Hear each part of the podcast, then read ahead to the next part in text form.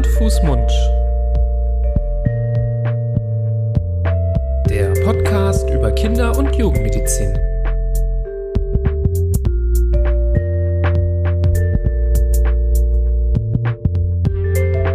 So, ihr Lieben, herzlich willkommen zu einer neuen Folge von Hand, Fuß, Mund. Hallo, lieber Florian. Hallo, lieber Nibras. Ich hoffe, dir geht es gut und du bist hier in voller Vorfreude für eine neue Folge unseres Podcastes über Kinder- und Jugendmedizin. Wir Auf jeden Fall. Stellen uns hier auch nochmal vor, falls ihr das erste Mal zuhört. Mein Name ist Nibras Nami, du bist Florian Barbour. Wir sind Kinderärzte hier aus Düsseldorf und machen diesen Podcast ja mittlerweile seit ja, bald zwei Jahren, Florian. Das mhm. Geburtsdatum, Jubiläum steht bald an. Und hier gibt es manchmal Themen, ähm, wo wir beide diskutieren, ähm, Krankheiten, Symptome, aber immer wieder haben wir auch sehr interessante Interviewgäste eingeladen. Ja, so wie heute auch. Äh, ihr habt sicher schon gelesen bei der Beschreibung der heutigen Folge. Wir haben einen Kollegen zu Gast, der schon einmal bei uns zu Gast war, den lieben Herbert Renz-Polster. Hallo Renz-Polster. Ja, hallo ebenfalls, quer durchs Land. genau, quer durchs Land. Wir sind total happy, dass das geklappt hat, dass Sie wieder den Gang zum Mikrofon zu uns gewagt und geschafft haben. Ähm, wir erinnern uns alle mit sehr äh, schönen Gefühlen an unsere erste Folge, an unsere erste gemeinsame Folge, die auch eine unglaubliche Resonanz ausgelöst hat bei unseren Hörerinnen und Hörern. Eine ganz beliebte Folge, wo wir ganz viel Feedback bekommen haben, ähm, wie, wie interessant diese Folge war. Und da war es natürlich naheliegend, dass wir uns noch einmal und wieder einmal mit Ihnen äh, zu Tisch begeben ist übrigens in den Top 3 der Folgen und von fast Aha. 100. Aha. Wow, Wahnsinn. ja. Ähm, ich verliere vielleicht noch mal ein paar Wörter über Sie. Ähm, die, das Intro haben wir auch bei der ersten Folge mit Ihnen schon ähm, gestriffen und ich möchte aber noch mal so einen kurzen zusammen, eine kurze Zusammenfassung geben über Ihr Leben und Schaffen. Sie sind, wie ich schon eingangs erwähnt habe, ebenfalls Kinderarzt, genauso wie wir, sind auch Wissenschaftler, sind auch Buchautor, ähm, haben eine ganze Reihe an Büchern geschrieben, die alle sehr zu empfehlen sind und alle auf ihrer Homepage und auf ihrer äh, Präsenzplattform im Internet zu finden sind. Ähm, sie beschäftigen sich mit ganz unterschiedlichen Themen, ganz tagesaktuellen, aber auch ganz elementaren Dingen, was die Kinder- und Jugendheilkunde angeht. Auch die Erziehung, die Elternschaft etc. haben da wirklich ein unglaubliches Arsenal an Themen, wo man sehr interessante Artikel nachlesen kann, eine ganze, eine ganze Hülle und Fülle. Und sie sind auch, und das macht sie sicherlich zu einem noch größeren Experten, als sie ohnehin schon sind, auch vierfacher Vater und haben äh, vieles von dem, worüber sie schreiben, denke ich, am eigenen Leib erlebt oder anerlebt. Äh, aber das hat sich ein bisschen entspannt. Die, die Kinder sind fast, fast alle aus dem Haus? Oder ja, das sind, das sind alle groß. Die, wir, wir, haben schon äh, Enkelkinder. Zwei Enkelkinder und das dritte ist unterwegs. Ah, sehr gut. Herzlichen Glückwunsch. Prima. Aber geht ja wieder dann von vorne los. Ja. Mit den Enkelkindern. In einer ganz anderen Rolle natürlich. Ist ja nicht der Erziehende oder die Erziehenden und, ja, genau, und die genau. Nächte, die Nächte haben dann die anderen, ja, das ist auch gut. Ja, ja aber ich freue mich dann hier mit zwei so Experten. Florian, du hast ja jetzt äh, auch nicht verheimlicht bisher, dass du auch vier Kinder hast. Ähm, ähm, über das spannende Thema des äh, heutigen Abends zu sprechen, ähm, nämlich über das Thema der Väterrolle. Das haben wir uns heute ausgesucht. Ähm, ja, und äh, da haben wir hier äh, Väter von acht Kindern und mich gar nicht mitgezählt, ähm, am Tisch quasi, am virtuellen Tisch sitzen. Deswegen mhm. ähm, ganz viel Expertise auch äh, aus der Rolle. Und ähm, ja, um in das Thema vielleicht einfach mal einzusteigen, ähm, die Väterrolle. War die denn immer so, wie sie heute ist? Wir müssen ja eh definieren, wie sie heute ist. Vielleicht gibt es da keine Definition, weil ihr das anders macht. Aber war das schon immer so, dass es klassische Verteilung gibt der Aufgaben oder wie ist es, das Thema Evolution hat uns ja auch schon durch die ähm, letzte Folge sehr begleitet. Wie ist das aus Ihrer Sicht? Ja, da äh, blicken wir eigentlich auf eine riesige Variabilität. Ich meine, man muss äh, vielleicht noch weiter ausholen und äh, sich überlegen, wie ist es überhaupt in, bei den anderen Arten? Ja? Bei unseren Kumpels im Primatenreich bei den großen Affen. Äh, und da sind wir Menschen wirklich die Ausnahme. Die anderen, da ist äh, der Papa bei der Zeugung dabei und dann ist es aber wirklich, das war's dann auch. Und da ist nur ausschließlich die Mutter, die Erziehende. Äh, und die lässt auch niemand anders ran. Also es ist wirklich eins zu eins und das Bindungssystem entsprechend ausgerichtet nur auf die, äh, nur auf die Mutter. Äh, der Mensch ist wirklich eine, eine große Ausnahme, äh, insofern als er eben auch äh, andere sozusagen an die Kinder ranlässt und auch abhängig ist davon, dass andere mit anpacken, sei es äh, Großeltern, Großmütter vor allem, Freundinnen, Freunde also der ganze Clan sozusagen, also wirklich dieses Dorf, in dem wir immer äh, reden.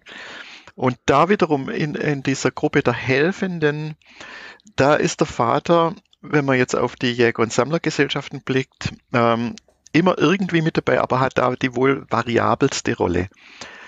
Also die Großmütter haben eine eher konstantere Rolle. Wenn Großmütter da sind, dann äh, übernehmen sie eine sehr stark äh, Pflege direkt am Kind bei den Vätern hängt es von ganz vielen Faktoren ab, wie viel sie direkt am Kind äh, sozusagen eine Rolle spielen. Wir müssen ja sowieso unterscheiden, äh, die, die Rolle eines Helfenden ist ja jetzt entweder man hilft mit beim Kind, ja, äh, rumtragen, äh, hochnehmen, ähm, äh, äh ja, tragen und so weiter. Oder eben äh, versorgt zum Beispiel die, den Clan oder die Familie oder die Kinder mit Ressourcen, indem man zum Beispiel äh, leckere Dinge von der Jagd mitbringt oder so. Also es gibt ja dann direkte und indirekte Rollen und die sind extrem unterschiedlich. Also die, die Väterrolle ist die variabelste überhaupt. Und deshalb wundert es eigentlich nicht, wenn man rund um die Erde blickt heute, auch da begegnet uns ja eigentlich alles. Ja, das sind Väter direkt mit dem Kind, machen äh, Vaterschafts, äh, Vater, ähm, Urlaube? Elternzeit? Urlaube, ja, nee, Urlaube ist es gewiss nicht.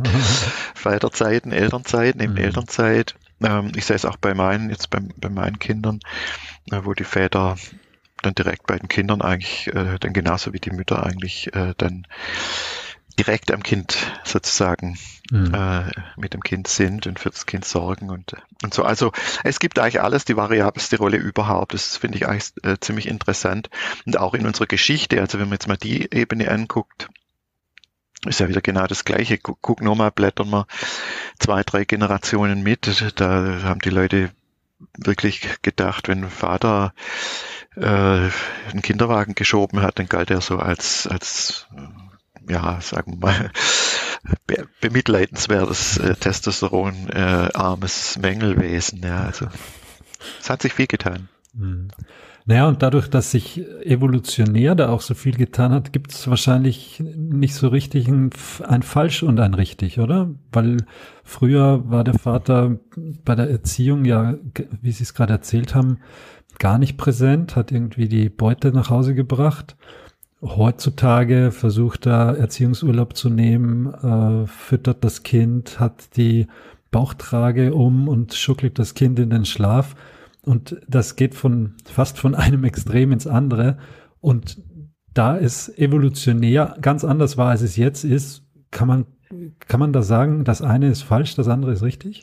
Nee, also das wäre wär ein Missverständnis, wenn man sagen würde, evolutionär ist es ganz anders, weil auch im äh, evolutionären Kontext, wenn wir jetzt mal die Modellkulturen, die Jäger- und Sammlerkulturen uns anschauen, dann gab es da eben auch oder gibt's äh, gibt's auch oder zumindest mal äh, wurde es noch beobachtet, als äh, die Kulturen noch ähm, funktio funktioniert haben, gab es auch extreme Unterschiede. Also äh, es gibt Jäger und Sammler, bei denen die Väter sehr viel mitmachen. Also waren Messungen von bis zu 22 äh, Prozent bei, der, äh, bei Säuglingen.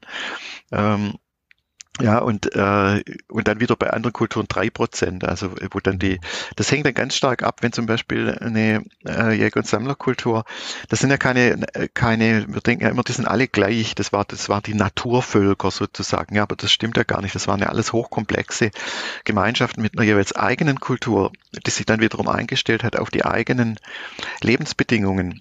Und wenn jetzt zum Beispiel äh, in einem ökologischen Kontext nur äh, die Großwildjagd äh, nennenswerte ähm, Kalorien bringt, gut, dann waren die Väter manchmal halt drei Wochen, vier Wochen auf äh, Streifzug und entsprechend weg. Also da waren viele, viele Faktoren, die dann dann wiederum mit, äh, mit beeinflusst haben, wie, äh, wie stark die Väter beteiligt sind. Also es ist unglaublich, man kann sich jetzt gar nicht vorstellen, wie komplex. Es gab dann wiederum Kulturen in Südamerika, Mittelamerika, wo die ähm, zwar die Mütter eigentlich der Kern der Familie waren und dann die Väter, ich sage jetzt bewusst Väter in Plural, da staunen vielleicht jetzt die eine oder andere, mit reingezogen haben in das Versorgungsnetz.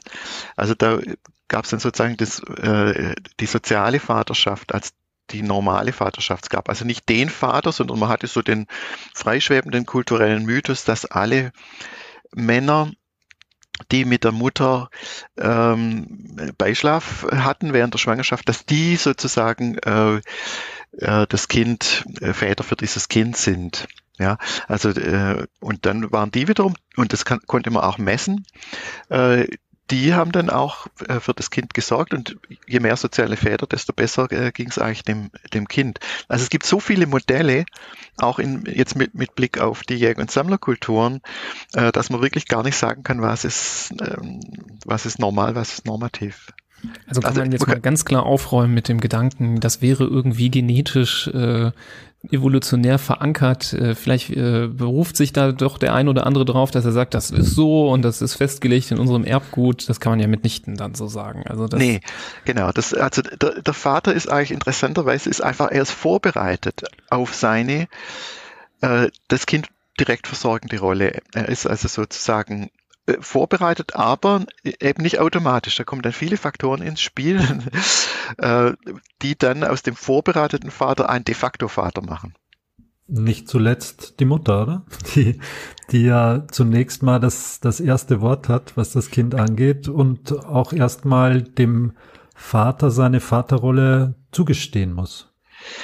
Ja, wobei das wäre jetzt schon sehr, sagen wir mal, ja gut, modern äh, natürlich gedacht. Äh, das kann, spielt sicher eine Rolle, aber da dahinter stehen ja dann noch weitere, äh, weitere Faktoren. Es wird einer Mutter, die zum Beispiel davon abhängig ist, dass sie unbedingt einen Helfer an, an der Hand äh, hat, leichter fallen, dem Vater dann diese Rolle zuzugestehen als, als einer äh, Mutter, die überhaupt nicht darauf angewiesen ist. Also es sind immer noch distale, sozusagen noch weitere mhm ähm, noch weitere Gründe äh, dahinter. Und ähm, ein, äh, ein habe ich ja schon genannt, es ist nämlich in der Tat die Subsistenzart. Also wie, von was leben die Kulturen?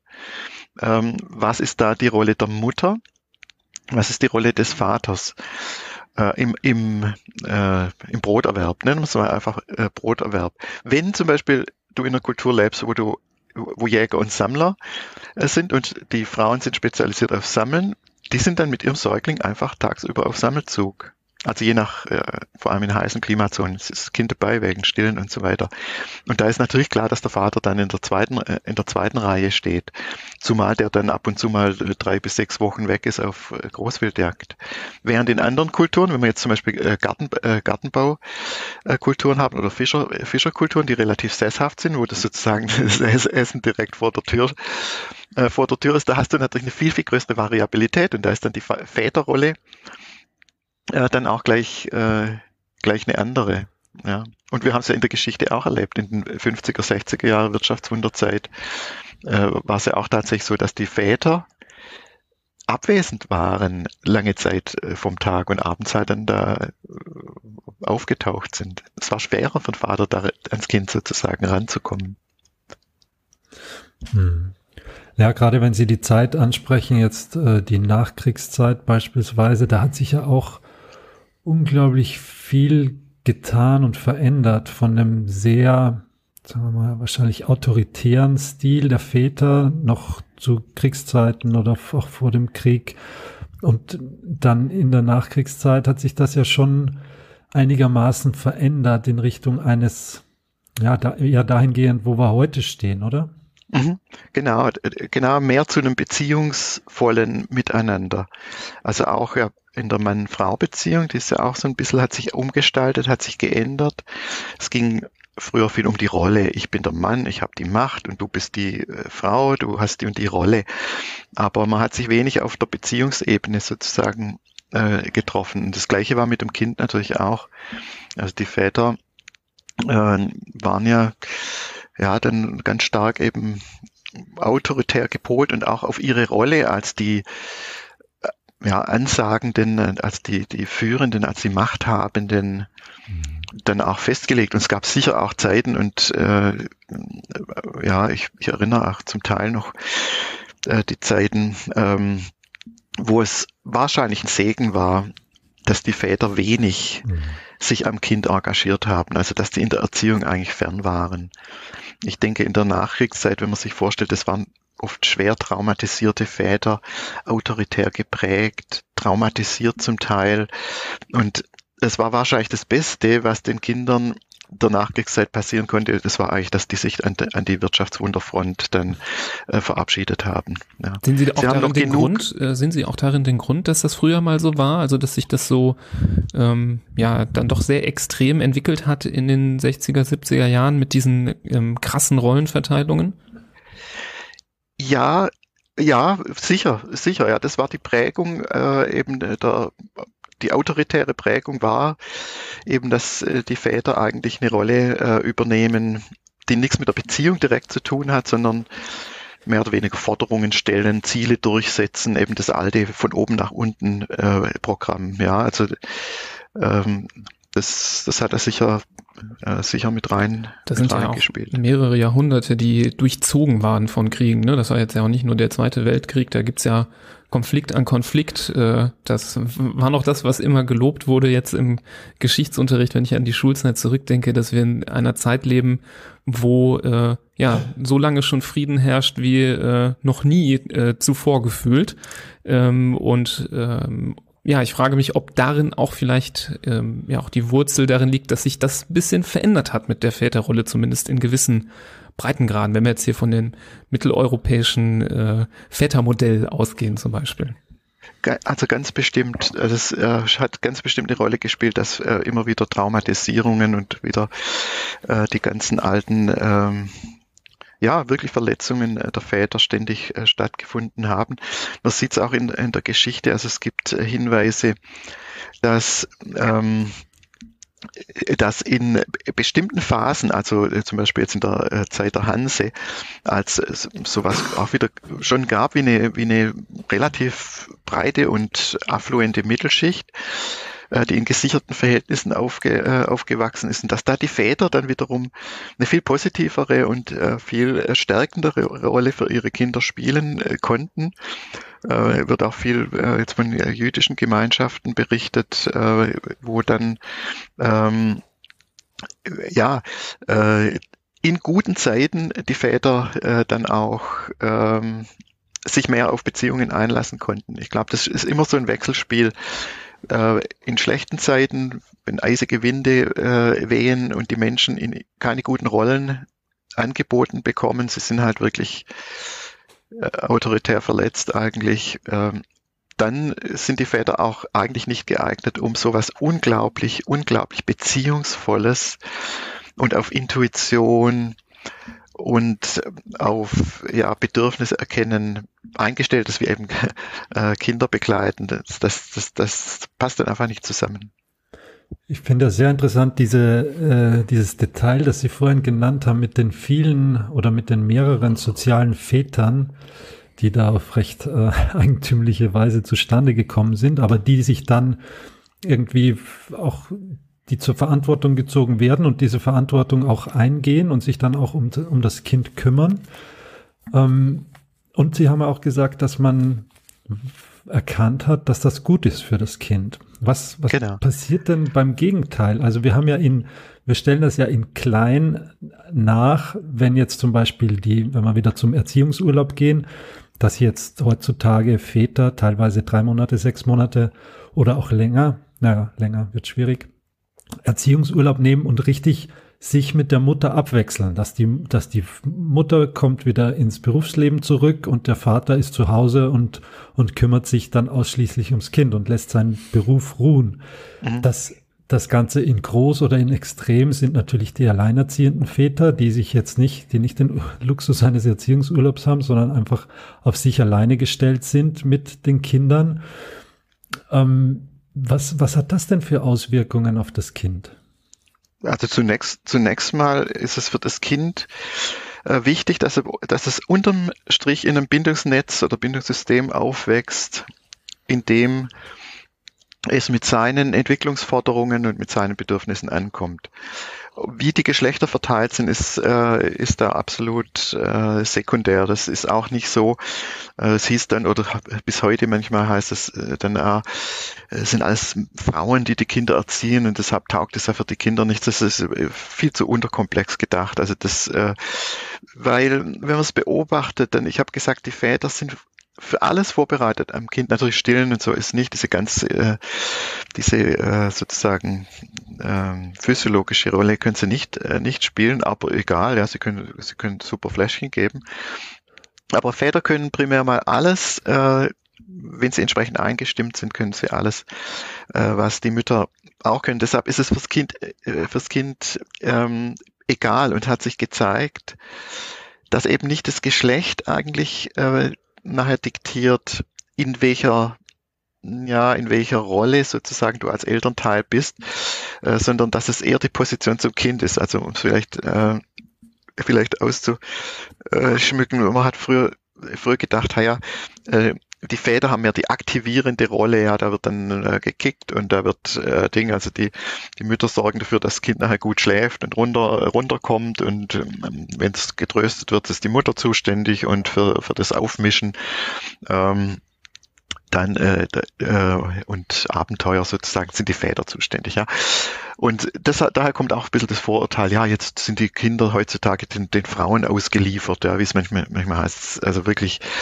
Ähm, aber was sich da in der Beobachtung gezeigt hat, ist, dass das nicht vom Geschlecht abhängt, sondern von deiner Nähe zum Kind.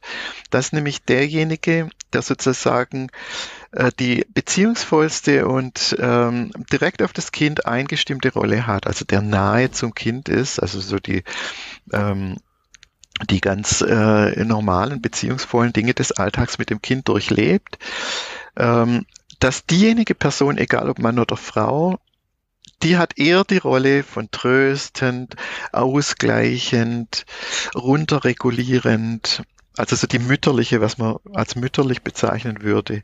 Und die Person im zweiten Glied, die übernimmt dann eher die Rolle von äh, Good Friend, ja, ich, ich wir, wir, wir hauen da mal jetzt äh, den, den Abend auf den Kopf oder äh, machen dieses und jenes, aber das kann auch die Mutter sein. Ja. Das ist also, ähm, das ist wunderbar. Ich finde es, ich finde es wirklich total, äh, total wunderbar. Fürs Kind äh, geht es ja nicht ums Geschlecht, sondern es geht äh, darum, dass es Menschen hat, die menschlich die, die verschiedenen Rollen einnehmen können. Also nehme ich daraus auch ähm, mit, ähm, dass es auch nicht schlimm ist, wenn es eine Verteilung gibt der Rollen, ähm, muss nicht geschlechterspezifisch sein, aber es ist schon okay, wenn der eine eher das, der andere eher das äh, übernimmt. Um, es muss nicht so sein, dass jeder bei allem ähm, ja eingreifen kann, machen kann, Fußball spielen kann, Fahrrad fahren geht oder dann doch mehr ähm, am Abend die Ruhe reinbringt oder tröstet. Also muss nicht jeder alles immer bieten. Überhaupt nicht. Äh, auch nicht, äh, man muss auch nicht äh, durch das gleiche Mund reden. Man muss auch nicht die gleiche Meinung haben. Man muss auch nicht das Kind gleich behandeln. Kinder sind, sind unglaublich gut und vorbereitet darauf, dass die sozusagen getrennt Buch führen im sozialen Bereich. Ja, in der Kita macht man das, zu Hause macht man das, bei der Erzieherin, ah, die ist, mit der ist man nicht so, war, war, äh, die, die geht nicht gern raus mit uns, die wiederum und so weiter und zu Hause ganz genauso. Ja, bei der Oma gibt's Kekse, bei der Mama gibt's keinen Keks. Äh, der Papa ist so, mit dem, bei dem reagiere ich so und bei dem gelten die Regeln und bei der Mama gelten die Regeln. Ja, das, die Kinder kommen da nicht durcheinander. Äh, das ist manchmal so ein bisschen, das setzt sich Eltern unter Stress, weil sie meinen, sie müssen ähm, sie müssen die gleichen äh, Erziehungs äh, sagen wir Erziehungshaltungen haben. Aber Kinder kommen, Kinder kommen damit klar, die wissen schnell, beim Papa ist so und bei der Mama ist so. Ja, ist wahrscheinlich auch eine wichtige Vorbereitung aufs, aufs Leben, dann auch die, so ein bisschen die Flexibilität und wie Sie sagen, das Buch führen. Ähm, ich kann mir das gut vorstellen, beziehungsweise weiß ich aus, auch aus eigener Erfahrung, wovon Sie da sprechen. Dieses, man will es eigentlich, man, man will versuchen, es äh, auf jeder Ebene äh, dem gerecht zu werden. Und das funktioniert halt auch nicht immer oder funktioniert, kann, kann wahrscheinlich gar nicht funktionieren, weil man gewisse Rollen übernimmt, die, die andere Rollen wieder offen lassen.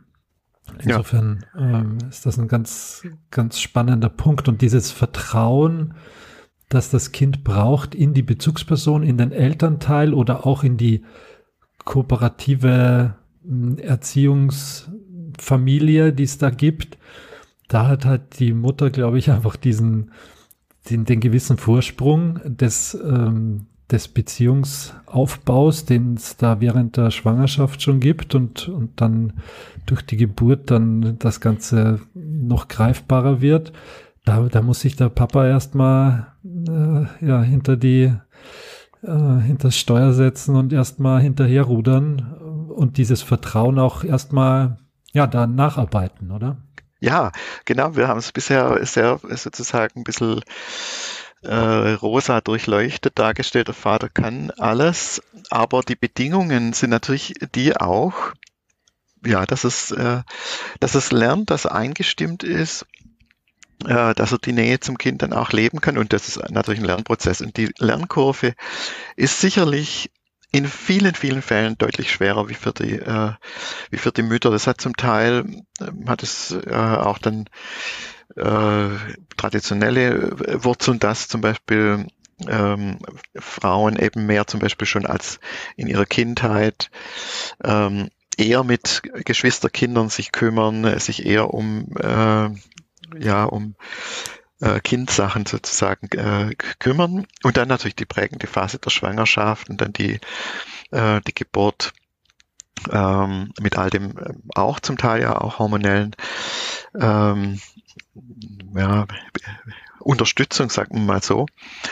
Ähm, die gibt es beim Vater auch in gewissem äh, Maße. Der Vater äh, macht ja auch sowas durch, wie dass er dann mehr Oxytocin äh, bildet und weniger Testosteron im Laufe der Schwangerschaft. Aber die Mutter hat sagen, man kriegt es in einer dickeren Dosis, äh, Dosis ab und ist dann eben ähm, tatsächlich landet dann an der äh, an der nächsten Nähe zum Kind. Und die Väter müssen eben dann langsam, langsam äh, da, da reinwachsen. Das ist wirklich was, wo ich glaube, das darf man nicht unterschätzen. Die Väter, äh, die haben da, äh, müssen einiges per Willen oder per äh, täglicher Erfahrung und tagtäglichem Lernen äh, nachholen, was die, was die Mütter vielleicht schon in, in Vorsprung eben äh, haben.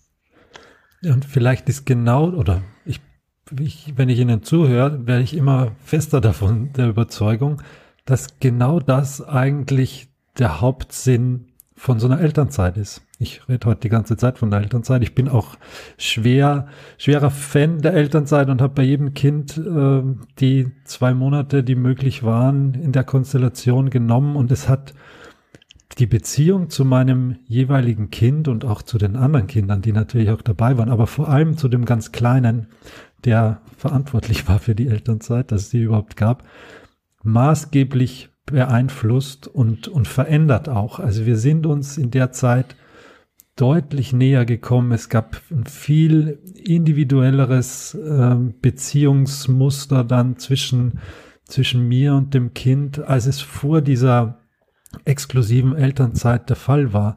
Und äh, wenn ich das, dieses Aufholen, was man zwischenmenschlich da jetzt, was wir gerade genannt haben, wenn ich das immer nur abends ab 18 Uhr, wenn ich vom Beruf nach Hause mhm. komme oder am Wochenende, wenn ich mal frei habe, da, dafür reicht die Zeit eigentlich kaum aus. Und deshalb hinken, glaube ich, auch viele Väter da so hinterher, dass sie, dass sie beziehungstechnisch da wirklich ordentlich lang brauchen. Und wenn man da aber ein paar Monate wirklich exklusiv sich rausnehmen kann und das auch mit dem Kind verbringen kann, dann ist das ein unglaublicher Booster, was, was diese Beziehung zwischen Kind und Vater angeht.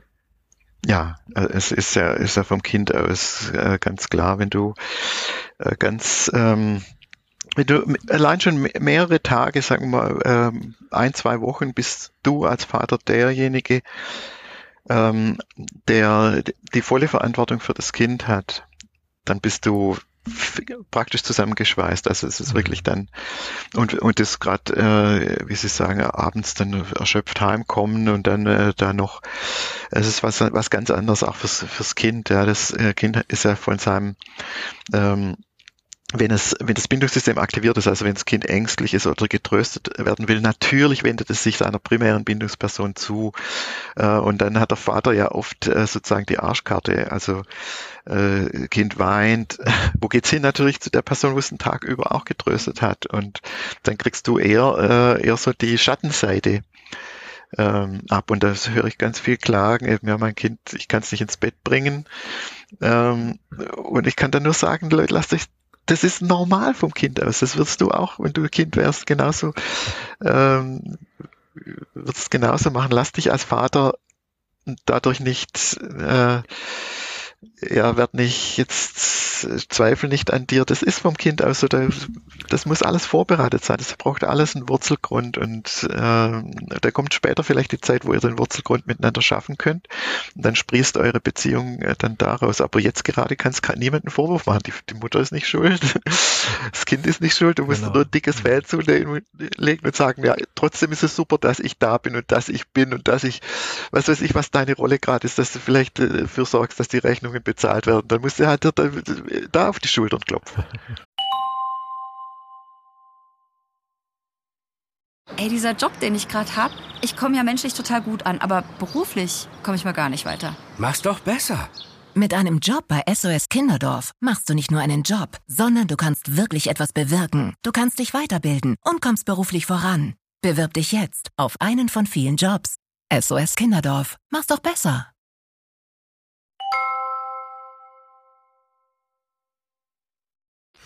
Ja, also das ist ja sonst zu einfach gedacht. Sonst hätte es ja nie glückliche Kindheiten gegeben, bevor nicht äh, zum Beispiel Elternzeiten eingeführt worden sind oder es mehr Leute angefangen haben zu machen. Ähm, genau. Sonst wären da alle Kinder irgendwie unglücklich rausgekommen und äh, so ist es ja nicht gelaufen. Deswegen ähm, finde ich das eine sehr, sehr gute Botschaft hier für ja sowohl Mütter als auch Väter, die hier zuhören, dass man da vielleicht auch Druck aus der Sache rausnimmt. Weil ich kann mir das genau. schon ganz gut vorstellen, dass es dann frustrierend ist, gerade wenn zum Beispiel ähm, eben keine Elternzeit genommen wird oder gerade nicht möglich ist und äh, eine Woche Urlaub und dann will man, dass in der Woche Urlaub alles klappt und es klappt erstmal gar nichts und ähm, das hinterlässt einen dann unerholt und frustriert ja, äh, ja, zurück nach ja. dieser Woche. Ja, genau. Ja. ja, und deshalb ist auch, finde ich, wenn man äh, die Rollen anschaut, es, das heißt, ein, ein Kind braucht beide Elternteile. Man kann ich natürlich voll unterschreiben, das ist schon richtig. Nur, wenn man es vom Kind aus betrachtet, ein Kind braucht eine gut ausgefüllte äh, Rolle seiner äh, seiner Eltern. Das ist jetzt nicht das ähm, nicht unabhängig von dem, wie welche äh, Bindungserfahrung du mit dem Kind hast, wie stark du dich für dein Kind einsetzen kannst. Und du wirst ermächtigt als Vater ja eigentlich erst durch das Tun, also durch die äh, durch die Ausformung deiner Vater-Kind-Beziehung.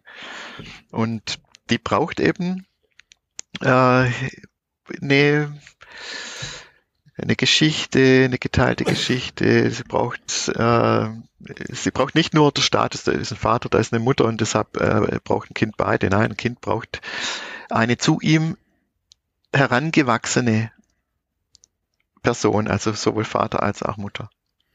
Ich stelle mir das gerade so ein bisschen wie so ein Puzzle vor, wo äh, das Kind am besten natürlich mittendrin sitzt und drumherum ist alles angedockt. Ähm, und idealerweise sind es natürlich äh, beide äh, Seiten, die ihre Anteile daran haben. Das wird schwierig äh, sein, das immer 50-50 hinzubekommen, aber fürs Kind ist erstmal wichtig, dass ja eben keine Ecken leer bleiben, sondern überall ein Puzzlestück anliegt ähm, und es versorgt ist. Und wer die Rolle, wer diesen Punkt erstmal übernimmt, ist grundsätzlich nicht äh, primär wichtig. Ja, und man könnte aber auch noch sagen, in manchen äh, Puzzleteilen äh, ist ja von Familie zu Familie untersch unterschiedlich. Ähm, ist es fürs Kind auch okay, wenn eine ein Teil des Puzzles leer bleibt, ist zum Teil besser, wie wenn das einfach so jetzt mal gefüllt ist von, sagen wir mal, ähm, jemand, ähm, der oder die diese Rolle überhaupt nicht äh, schaffen kann. Mhm. Ja, also ich, ich sage das bewusst, weil äh, es wird ja manchmal jetzt gerade, wenn man jetzt äh, anschaut Scheidungsrecht oder äh, Sorge, Sorgerecht für die Kinder wird ja manchmal so, so gesagt, ja, ein Kind braucht beide Elternteile, also äh, machen wir uns das ganz einfach und sagen einfach, okay, jetzt ist die Familie auseinandergegangen äh, und damit geht das Sorgerecht automatisch an beide, hälftig sozusagen, also sozusagen wie wenn das äh, kommunizierende Röhren wären, es braucht Vater und Mutter, also machen wir das so, ja.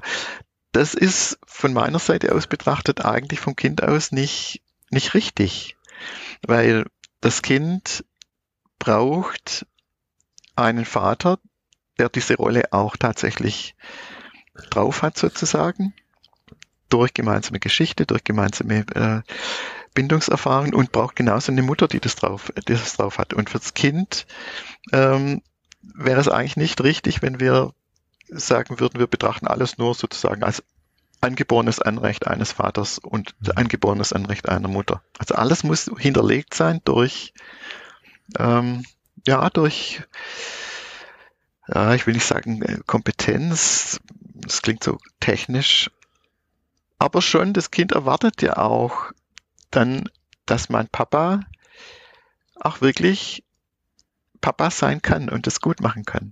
Und Mama ganz genauso. Hm. Ja, ein sehr, sehr interessanter Gedanke, der, dessen Umsetzung wahrscheinlich unglaublich schwierig ist, um da dann in solchen Situationen auch das herauszukristallisieren und ähm, herauszuarbeiten, dass eigentlich für das Kind jetzt in der Situation besser wäre, wenn nicht beide das Sorgerecht bekommen. Das finde ich einen ganz, ganz spannenden Gedanken. Aber wie gesagt, die Umsetzung stelle ich mir mindestens genauso spannend vor. Oder das, die, den, den Prozess, der, den Entwicklungsprozess, sagen wir so. Ja, natürlich. Ich, ich, ich äh, kenne die, der ist oft genug, ja, schwierig, schwierig genug. Das, äh, aber ich, äh, ich glaube schon, äh, dass man, äh, wenn man das Bindungssystem an, anschaut, wegkommen muss von die, diesen pauschalen Aussagen, so wie es gibt mütterliches Verhalten, es gibt väterliches Verhalten. Nein, gibt es, äh, gibt es nicht. Äh, und so ist es eben genauso auch, auch in dem, ja, Kinder brauchen Vater, Kinder brauchen äh, Mutter, aber sie brauchen vor allem Menschen, die diese, äh, die diese Rolle dann auch gut ausfüllen können. Wenn wir das äh, Thema so ein bisschen in die Gegenwart äh, holen, ähm, gerade jetzt äh, rund um dieses Pandemie-Thema, was auf der einen Seite leidig ist, auf der anderen Seite vielleicht aus diesem Blickwinkel doch auch ganz interessant ist, ähm, sehen Sie da momentan Potenzial, dass sich ähm, die Väterrolle oder die Bindung der Kinder zu ihren Vätern verändert, wo doch zum Beispiel so viele Väter jetzt viel mehr zu Hause sind durch Homeoffice und eben nicht den ganzen Tag im Büro oder bei der Arbeit? Gut, es ist wahrscheinlich schon extrem unterschiedlich von Familie zu Familie, aber ich erlebe auch viele, äh, äh, viele Familienkonstellationen, wo es eigentlich so viel Stress ist und äh, sich jeder zerteilt in seinen verschiedenen Rollen, dass es nicht gerade eine tolle Übungsstrecke ist, sozusagen jetzt in die, in die väterliche Rolle rein zu, reinzuwachsen, wenn man auf der linken Hand das balanciert und auf der rechten das und ein Telefon in der Hand und, äh, und so. Aber ist natürlich kann schon so sein, dass es dann für den einen oder anderen eine Chance ist, aber du brauchst halt beim Kind immer, Kinder brauchen Zeit, ja, sie brauchen ähm, Entspannung und ihren Rhythmus. Und das ist einfach jetzt in der Pandemie total schwer geworden, weil der Alltag muss laufen. Und ähm, also ich wünsche mir natürlich, dass viele Väter jetzt eine positive Erfahrung mit ihren Kindern machen konnten, aber manchmal war es halt dann auch doch viel Stress im Kessel und viele gehen wieder raus und sagen, oh Gott sei Dank, Gott sei Dank bin ich wieder, äh, bin ich wieder im Büro sozusagen, ja. Also. Hm. Jetzt gibt's ja zum Beispiel von, ich glaube, es ist eigentlich in der EU eine äh, Richtlinie oder eine Direktive, wie das jetzt genau in Deutschland umgesetzt wird, weiß ich nicht. Bei uns in der Klinik war es zum Beispiel nicht so, aber es gibt ja Länder, wo die Väter die ersten zwei Wochen nach der Geburt des Kindes Urlaub bekommen. Punkt. Also mhm. bezahlten Urlaub, brauchen nicht zum Chef kriechen und sagen, ah, kann ich bitte und zum Kollegen kannst du mich vertreten oder sonst irgendwie, sondern es ist festgelegt, Geburt hat stattgefunden und du kriegst zwei Wochen Urlaub. Mhm. Wie finden Sie das? Grundsätzlich super. Ähm, man muss von der Familie aus äh, denken, äh, dass vor allem die Mutter braucht Entlastung, sie braucht das Gefühl, ich bin eine Königin, sie will oder sie muss gut versorgt werden.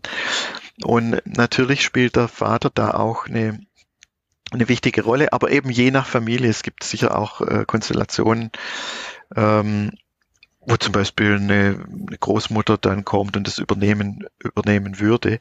Ich finde es für die Väter super, wenn sie mitkriegen, wie ein kleines Kind und äh, diese ganz, ganz besondere magische Zeit. Und ich kann mir schon vorstellen, dass das Väter, obwohl sie vielleicht jetzt dadurch, dass sie nicht, ähm, nicht stillen können, wenn es ja die Wahl ist, dass man stillt, ähm, dass sie eben manches eben doch nicht vielleicht in der brühwarmen, körperwarmen Fassung äh, mitkriegen, aber vieles, vieles eben doch. Und ich glaube, äh, das kann eine wahnsinnig tolle Erinnerung sein, nachher, wenn du wieder im Job bist, wie, wie dein Baby gerochen hat und äh, dass dich darauf freust, wenn du abends nach Hause kommst. Also ich finde es, ich finde es super. Ähm, ich erinnere mich ähm, beim Durchschauen, glaube ich, auf ihrer Webseite auch zu dem Thema, ähm, dass sie sich sehr gestört haben an so Begriffen wie der neue Vater. Das fand ich ganz, ganz äh, schön, weil irgendwie ähm, wird man da, wenn man in diesen Sphären unterwegs ist oder ja, so viel durch Elternmagazine oder so populär ähm, ja, Artikel, Literatur durchguckt, wird man da immer wieder mit konfrontiert. Die neue, der neue Vater, äh, Modell 2.0 quasi, äh, mit ganz vielen tollen neuen Eigenschaften. Da haben sie so ein bisschen ähm, den Wind aus den Segeln genommen und fanden das, glaube ich, nicht ganz so toll, dass das so stilisiert wird. Ähm, wieso? Ja, also äh, erstens mal, weil es statistisch so nicht wirklich äh, nicht wirklich hinhaut, ist also so ein bisschen eine Überzeichnung, weil nach wie vor ja eigentlich die äh, die Väter einen deutlich geringeren Teil an direkter Arbeit am Kind und äh, Haushaltsarbeit und so übernehmen. Also es ist wirklich so, der Vater heimst jetzt sozusagen ähm, Lorbeeren ein, die die Mutter nie gekriegt hat für die gleiche Rolle. Also berichten wirklich viele, wenn der Vater mal sein, sein, kleines, sein kleines Kind mitbringt zur Arbeit, dann wird er da gefeiert und toll und wie der Vater da hier das Kind jetzt für das sorgt und, äh, und so. Und, und wenn die Mutter ihr Kind mitbringt, dann heißt es, die kriegt ihren Job nicht gebacken hier, die soll mal äh, hm. irgendwie das besser hinkriegen, die Arbeit zu organisieren. Ja, also es ist, ist einfach äh, erstmal ungerecht, zweitens mal stimmt es nicht ganz. Natürlich gibt es die Väter, die die Rolle voll ausfüllen, aber wir müssen einfach sagen, äh, anerkennen, das ist ein seltenes Tier in der freien Wildbahn, dieser neue, neue Vater. Und dazu kommt noch, was mich ein bisschen, äh, was man auch einfach vielleicht einfach anerkennen muss, es ist, dass die Rolle der Mutter nach wie vor eigentlich konstanter ist. Also es ist viel seltener, dass eine, eine Mutter ähm, ihr Kind, äh, ihr Nachwuchs im Stich lässt sozusagen, also die Beziehung sozusagen schleifen lässt oder wirklich ganz, äh, natürlich gibt es das, aber es ist viel seltener als bei den, bei den Vätern. Bei den Vätern ist es eher äh, so, dass die, die Anstrengung, sagen wir mal so, äh, ja, schwankt, wie, wie viel dann wirklich für die Familie investiert wird. Es ist zum Beispiel untersucht worden, wie viel das am Anfang der Paarbeziehung, also wenn die Väter verliebt sind sozusagen, am Anfang der Paarbeziehung so viel mehr, dass sie viel mehr machen für den Haushalt und viel mehr dann auch ähm, direkt mithelfen. Sodass dann auch schon gesagt wurde, dass ein Teil der äh, väterlichen äh, Investition oder der Arbeit, dass es eigentlich Werbungskosten sind. Ja, also man, man wirbt um die, um die Mutter, man wirbt um die Paarbeziehung und, und deshalb will man guter Vater sein, um so ein bisschen äh, zu zeigen, wie gut, äh, wie gut man ist. Also das, spielt eine Rolle, spielt auch eine Rolle, dass Väter eher mal, äh, wenn sie dann eine neue Paarbeziehung eingehen, dann eher die äh, Kinder aus dem Auge verlieren, eher als die Mütter. Also es ist einfach, ist natürlich nur rein statistisch, das heißt nicht in jedem Fall so. Aber irgendwie ist die Mutterrolle äh, immer noch eine konstantere Rolle als die, äh, als die des Vaters. Ja, und gerade im, also wenn Sie von Rollen sprechen, ähm, das sind ja nicht die einzigen Rollen, die diese Frau und dieser Mann einnehmen bezüglich des Kindes. Natürlich soll es die erste Rolle sein, Mama und Papa.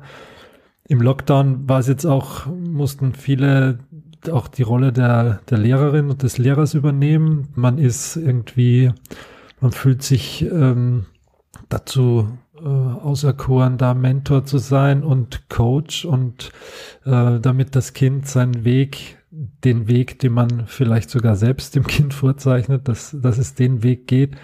Das ist ja auch eine, eine Ansammlung an Rollen und an unterschiedlichen Ebenen, die so kaum zu, kaum zu schaffen sind in einem, in einem ausgeglichenen Maß, oder?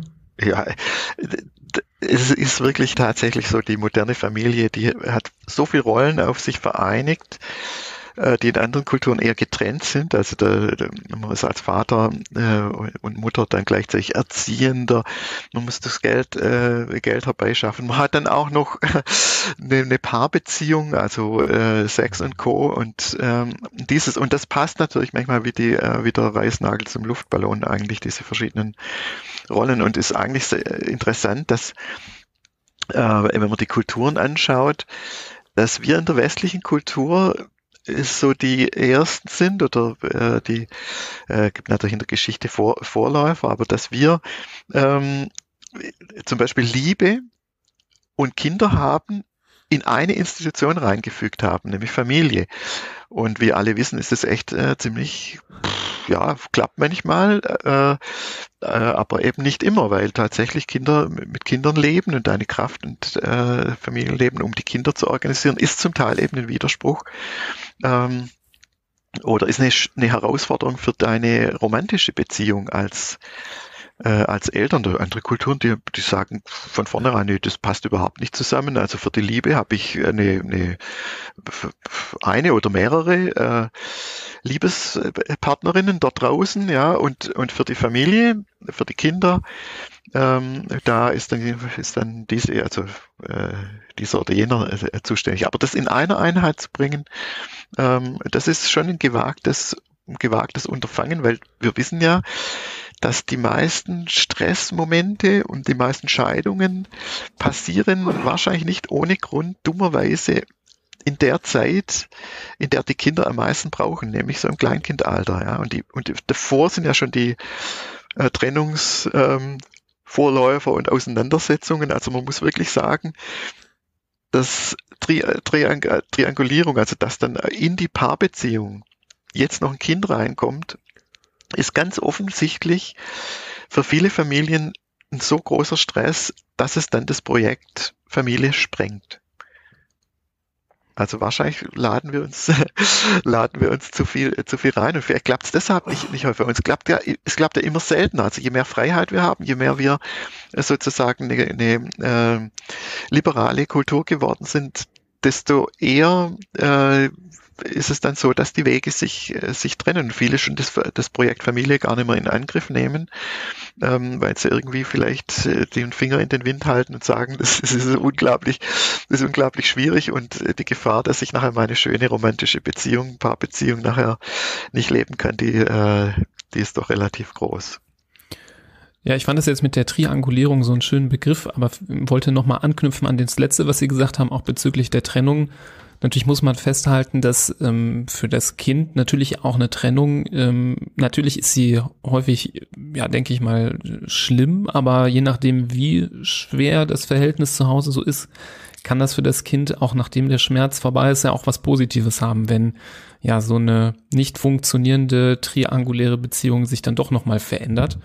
Aber ich fand diese, dieses Bild dieses Dreiecks so toll, weil ähm, ja, das, wir haben jetzt wieder ganz viel von den zwei Schenkeln des Dreiecks gesprochen, von Mutter zu Kind, vom Vater zu Kind, aber so die, die den dritten Schenkel, der ist ja irgendwie so ein bisschen runtergefallen oder fällt, ja. glaube ich, bei vielen hinten auch runter. Ja. Und da dachte ich mir, ist der auch für Väter, wenn wir zur Väterrolle zurückkommen, ja eine ganz tolle Chance, ähm, sich auch manchmal mehr einzubringen. Gerade wenn wir gesagt haben, am Anfang hat der Vater so ein bisschen Nachteil, ein bisschen Rückstand, ähm, auch was Bindungen angeht, ähm, auch einfach so aus äh, ja ähm, natürlichen Gründen und ähm, dass eben dort, äh, wenn man dann auf den dritten Schenkel, auf die Beziehung zwischen den Partnern äh, achtet und da sich mehr Mühe gibt, das ist auch das, was vielleicht eben nicht so nach außen scheint. Das ist nicht die Helden, Heldenrolle, wenn man dann ähm, als äh, Vater jetzt auch überspitzt gesagt mit dem Kind äh, auf der Arbeit aufschlägt oder das Kind sich um den Bauch bindet und äh, als Vater den Spaziergang erledigt, sondern ähm, ja, das sind dann Sachen, die vielleicht nach außen gar nicht äh, so ähm, ja auffallen und wo man dann doch viel investieren kann. Und gerade wenn ich daran denke, ist ja auch so eine der Wurzeln unseres Podcasts, dass wir auch sagen, ja, die Familie hat sich einfach so sehr verändert, kulturell gerade in Mitteleuropa, dass wir eben nicht mehr in so größeren Verbunden leben, wo die Großeltern direkt mit im gleichen Haus sind, wo die Rollen vielleicht auch besser verteilt werden können oder kleiner sind, so dass man mit den einzelnen Aufgaben besser zurechtkommt. Dass das dann wahrscheinlich ganz, ganz wichtig ist, eben in diesen dritten Schenkel des Dreiecks ganz viel zu investieren. Ja, wobei schon das Wort investieren sagt ja schon so ein bisschen, dass es was ganz Schwieriges ist. Gell? Also ich will nicht sagen, ich, ich finde es was Wunderbares und ich habe selber auch die Erfahrung machen dürfen, dass es die, ähm, die Beziehung dann auch mh, mm, stärken kann oder, oder eben in eine andere Ebene heben kann. Aber ich weiß genauso, und das war bei uns äh, genauso, äh, dass das eine Gnade ist. Also, äh, und ich habe Zeiten durchlebt, wo ich das nie nie eigentlich erwartet hätte, dass wir das schaffen. Also das heißt, ich habe allen, äh, allen Respekt und ich glaube, wer das erlebt, wie viel Kraft ein kleines Kind, ein kleines Menschenkind braucht und das in unserer heutigen Kultur, wo es eben dann doch wieder so ist, dass wir kein Dorf haben, keine Unterstützung oder zu wenig Unterstützung, dass uns der Wind ins Gesicht bläst, äh, der weiß, dass eben die Paarbeziehung ganz leicht unter die Räder kommt. Das, ist einfach, ich meine, das ist einfach schon biologisch, wenn man sich vorstellt, ähm, dauernde Erschöpfung, kein Sex, ja, kein, also kein oder wenig, einfach die Zeit, wo man sich ganz dem Kind ähm, hingibt.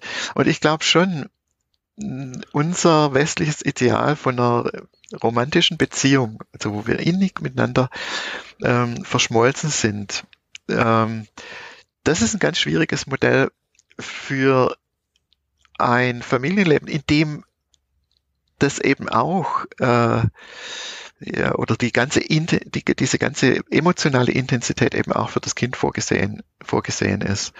Und das glaube ich finde ich toll, wenn Väter sich das klar machen, dass das einfach ähm, eine ganz schwierige, eine ganz schwierige Zeit ist, oder nicht nur Väter, auch, äh, auch Mütter, dass man da wirklich einen eisernen Vorrat braucht an, an gemeinsamem und an Vision und an, äh, an ja, vielleicht auch dickem Fell und, äh, und so. Also ja, ich, ich habe da einfach allen, äh, allen, allen Respekt. Ja.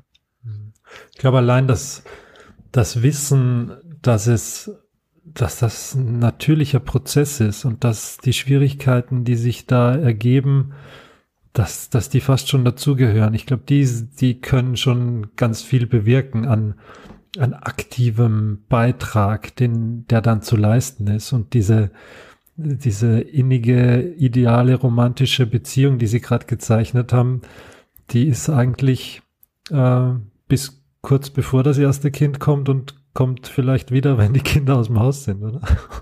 Jetzt sehr übertrieben äh, formuliert, aber so, wenn es um die Paarbeziehung geht, ist das wahrscheinlich, sind das die zwei, die zwei Extreme. Aber das, hm, das muss im Endeffekt jede, jede Familie dann für sich selbst gucken, wie sie die, wie sie die ähm, die Gegebenheiten miteinander verleben, wie sie die Kinder in die Beziehung einbauen. Häufig ist es ja auch so, dass, dass, dass es nicht bei einem Kind bleibt, nicht nur bei mir und bei Herrn Renz-Polster, sondern auch in, in anderen Familien wird dann die, die Schwierigkeit gleich nochmal verdoppelt oder verdreifacht oder wie bei uns vervierfacht. Aber äh, ich meine, den, ich glaube, da sind wir uns einig. Kinder sind das Größte, was es gibt und es gibt nichts Schöneres, als diese Stöpsel zu Hause zu haben und ihnen beim Großwerden zuzusehen. Insofern äh, ist es die Mühe allemal wert, auf jeden Fall. das ist nett gesagt, die, die Mühe, die Mühe alle mal wert. Ja, natürlich, natürlich, das, äh, das sehe ich ganz genauso. Also ich äh, habe also ich muss sagen, ich habe persönlich Durststrecken durchgemacht als Vater. Ich habe Durststrecken als Ehemann durchgemacht und wahrscheinlich genug Durststrecken als Einzel, als Person, mhm. dass ich, glaube ich, sagen kann, ähm, wenn, wenn ich damals als, als Vater ähm, gewusst hätte, was dann nachher ich an Erfahrungen sammle und wo es hingeht, dass wirklich die Beziehung, auch jetzt äh, die Paarbeziehung, ähm, ja, wieder, wieder neu anknü wieder, wieder neu belebt werden kann, dass sie voller wird, dass sie, dass sie irgendwie äh, wächst, ja. Wenn ich das, wenn ich das äh, als Gepäck oder als nicht Gepäck, als Schatz äh, damals schon als Vision sozusagen in mir gehabt hätte, hätte mir sicher äh, vieles, äh, vieles, was ich dann als Durststreck empfunden äh, habe, hätte ich vielleicht dann einfach besser durchschreiten, durchschreiten können. Also das sage ich jetzt nur, um Mut zu machen. Das ist einfach, äh, natürlich haben wir immer wieder, immer wieder Phasen, wo es dann auch ja, dann passt auf dem Schenkel des Familienlebens nicht so richtig, dann vielleicht mal eine Zeit lang äh, mit den Kindern. Aber so wie es bei den Kindern ist, meine Erfahrung ist, dass, dass man jeden Zipfel Beziehung wieder herziehen kann und dass er wieder wird, dass der wieder wie du ein Tischtuch, manchmal das rutscht dir weg und ähm, dein Kind rutscht dir auch weg in einem gewissen Sinn oder die Beziehung zu deinem Kind verlierst du dann äh, so ein bisschen aus dem äh, Ding. Aber das Tolle ist, wenn mal was war, dann kannst du es wieder herziehen. Und, und das ist so wunderbar. Also ich habe wirklich äh, jetzt zu, zu, meinen, zu meinen, jedem von meinen Kindern, ganz klar hatte ich auch Zeiten, wo dann irgendeine Durststrecke war, wo man irgendwie vielleicht nicht alles wirklich äh, toll findet und sich manchmal auch in den Haaren ist und sich äh, verkeilt und so. Und dann aber die Erfahrung wieder, dann später, wie alles wieder wächst. Das ist Magie. Das ist Magie. Und genau das Gleiche mit, äh, mit der Paarbeziehung. Dass es wieder wachsen kann. Das ist einfach toll. Ja, ich finde, das sind sehr schöne Schlussworte.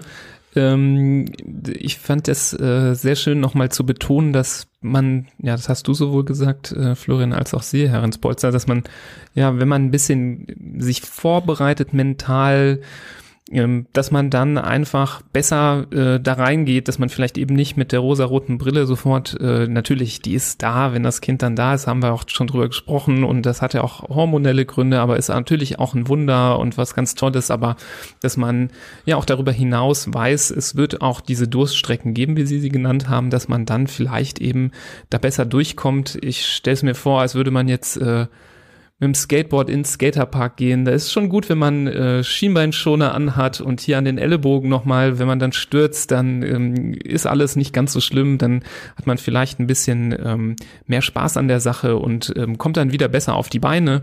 Und ähm, ja, so denke ich mal, vielleicht als kleine Take-Home-Message, dass man ja. einfach ja das mitnimmt, ähm, dass man sich vorbereitet eben auf äh, gute wie auch äh, schlechte Zeiten. Jetzt habe ich einen ganz schrecklichen Serientitel hier äh, zitiert, an dem leider auch ein bisschen was Wahres dran ist. So ist das Leben einfach. Ähm, so kurz übers Knie gebrochen zusammengefasst. Und das äh, ändert sich auch bei der Väterrolle nicht, bei der Mutterrolle nicht, bei der Familienbeziehung nicht. Und ja, ich freue mich, wenn hier der ein oder andere was mitnehmen kann aus dieser Folge, ähm, ähm, sie weiterleitet, wenn Mütter es den Vätern vorspielen oder umgekehrt Väter den Müttern vorspielen ähm, oder ähm, im Bekanntenkreis, äh, wenn sie denken, dass man hier was Positives mitnehmen kann. Davon gehe ich aber ganz sicher aus. Ähm, Herr Renz-Polzer, wir verweisen natürlich auch, wie wir es anfangs gesagt haben, auch auf ähm, die ganzen tollen Bücher, die Sie geschrieben haben, auf Ihre Internetseite kinder-verstehen.de, wo Sie ja auch ganz, ganz viele ja, Informationen auch gratis zur Verfügung stellen. Also das ist ja nicht so, dass dort nur Ihre Bücher beworben werden, sondern es gibt da so, so, so viel ja. zu lesen und zu entdecken. Also ich habe mich da schon ganz oft ähm, in ähm, den Unterseiten verloren und ähm, ganz, ganz viel gelernt und ähm, ja, für mich gewonnen. Wir verlinken das natürlich auch alles in den Show Notes, dann kann man also runterscrollen und einfach klicken. Wir bedanken uns wirklich herzlich für Ihre Zeit, die Sie gefunden haben, hier Gerne. bei der Folge dabei zu sein. Und ähm, ja, ich sag mal, alle guten Dinge sind mindestens drei. Jetzt waren Sie schon zweimal da, also freuen wir uns schon jetzt auch ähm, auf ein Wiedersehen und Wiederhören. Wunderbar, finde ich gut. Dankeschön und allen Hörern alles Gute. Bis zur nächsten Folge. Macht es gut. Tschüss. thank you